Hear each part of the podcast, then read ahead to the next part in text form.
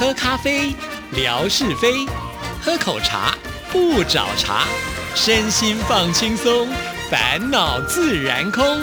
央广即时通，互动更畅通。亲爱的听众朋友，大家好，欢迎收听今天的央广即时通，我是谭志毅。今天是星期二，又到吓你一跳的时刻了，有请志平。志平你好，嗨，大家好，我是夏志平，主持人您好。嗯，今天心情非常高兴呢。为什么这么开心啊？因为今天我的这些趣闻都很有趣。好，那首先要告诉我们第一个有趣的趣闻是什么呢？今天这第一则趣闻跟麻将有关。哦嗯，亲朋好友聚在一块儿，除了吃饭聊聊天之外，有些人会觉得，嗯，我们打卫生麻将作为消遣。只是呢，玩过麻将的牌友们大概都知道，你在洗牌的时候，哎呦，那个噼里咔啦、噼里咔啦、噼里咔啦的声音很吵很吵。是尤其啊，如果你是在晚上打麻将的话，哎。街坊邻居都不用睡觉了，是不是？是啊是啊好，就影响到邻居会提出抗议。不过呢，有的民众就哎发挥了创意啊，利用一种东西来做成麻将。哎，网友们看到简直就是说，啊这也太强了吧！他用什么做？哎，拿菜瓜布，听过没有？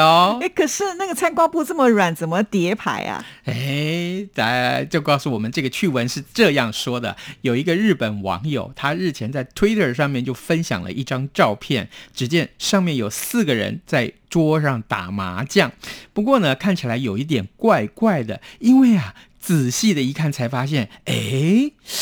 这些个麻将的尺寸啊，不但比一般大了很多，而且呢，还是用一块一块黄绿相间的菜瓜布制作完成的。网友他发挥了创意，把比较粗的那一面当做背面啊，就是这个绿色的啊呃菜瓜布的那一面，然后呢比较柔软的这一面，当然就是我们平常摸牌的这一面啊，然后再粘上这个呃印表机所喷出来的麻将牌面，不少人大赞，哇，真的是有创意呢，不会吵到人，那还可以顺便刷桌子。哎，这真的是卫生麻将，甚至于有网友还说啊，这款麻将啊很适合老人家，为什么？因为不用担心看不清楚啊。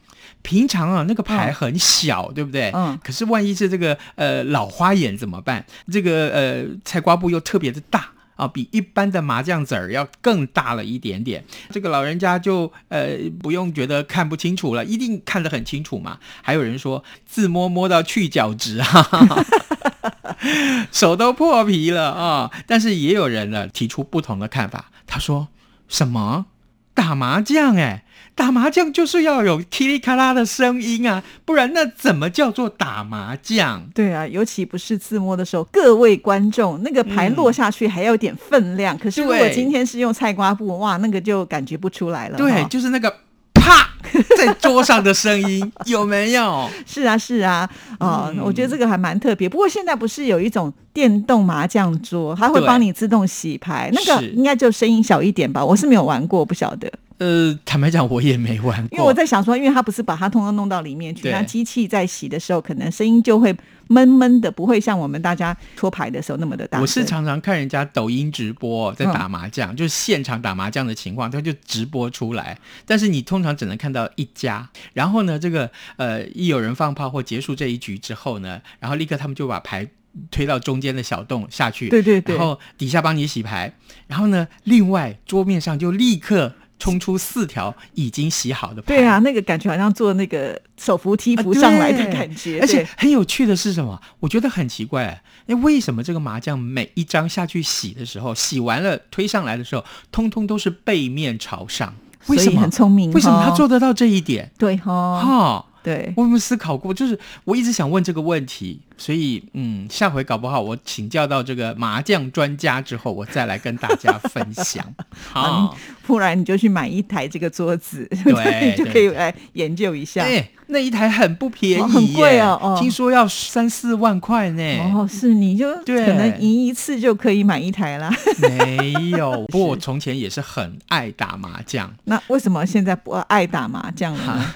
这个，因为我从前有个外号嗯，叫吸尘器，就是别人所有的钱通通会吸到我这么厉害，对我很厉害。那你就靠这个赚钱就行了。但是后来有一次去我老婆的老板家打牌，嗯过年嘛，大家同乐，想说哎。这个我也是涉世未深啦，哈哈，不知道这个下面这三个人都是老狐狸精了。于是乎呢，我也很大意。那一次呢，我大概倒输了一万多块。结果呢，从此以后，我的外号就不叫做吸尘器了，那叫什么呢？叫吹风机。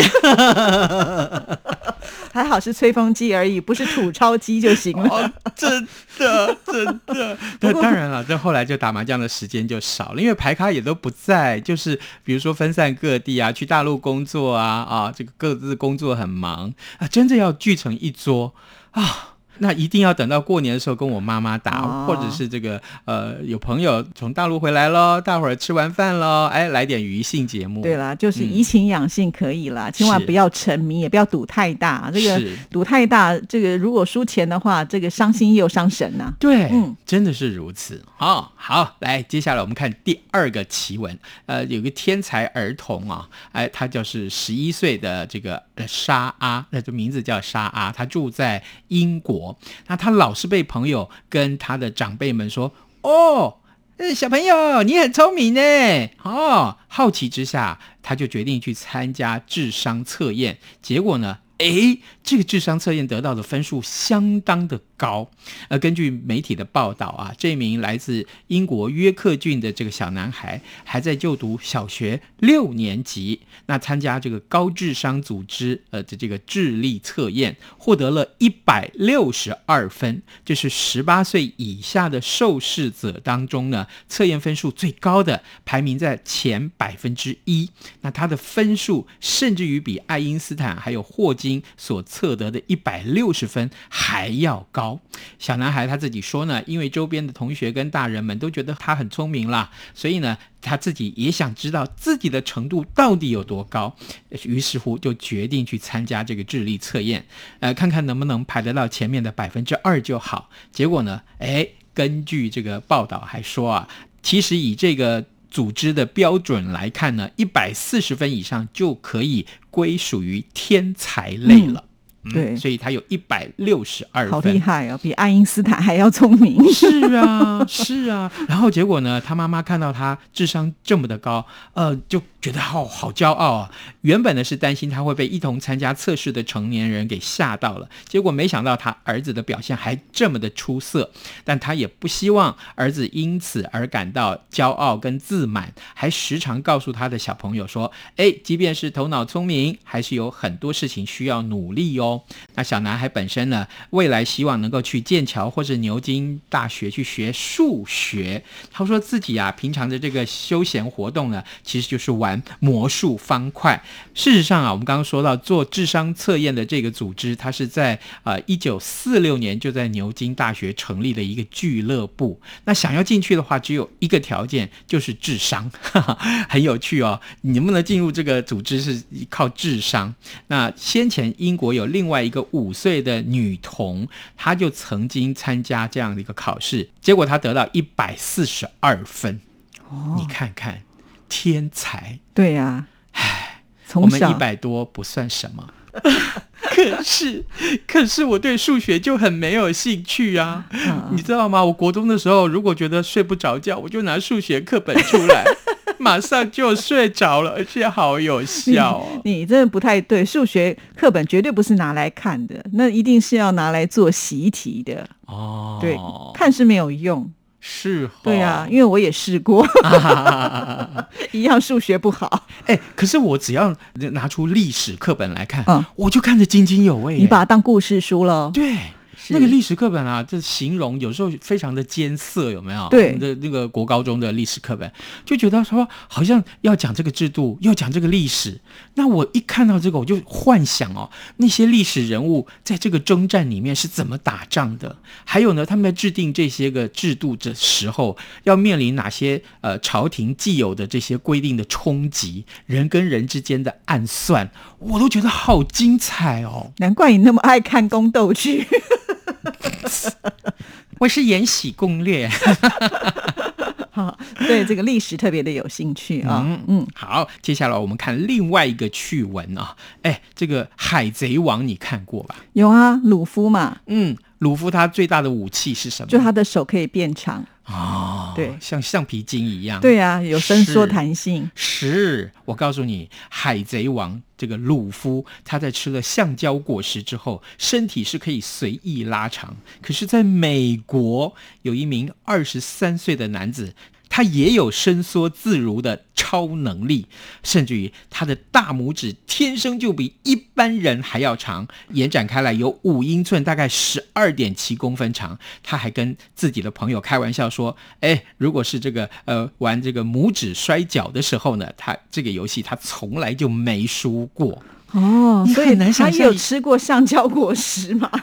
哎，有的话我也想吃啊，好不好？我光是去表演一下手指伸长，对不对？那个电视台就来拍啦。而且我觉得，如果他要弹钢琴，应该很厉害。一般人大概八度音就了不起，嗯嗯顶多就是九或者是十，让他可能十几都可以哦。对呀、哦，好厉害！哦，那再让他多长两个手指头好了。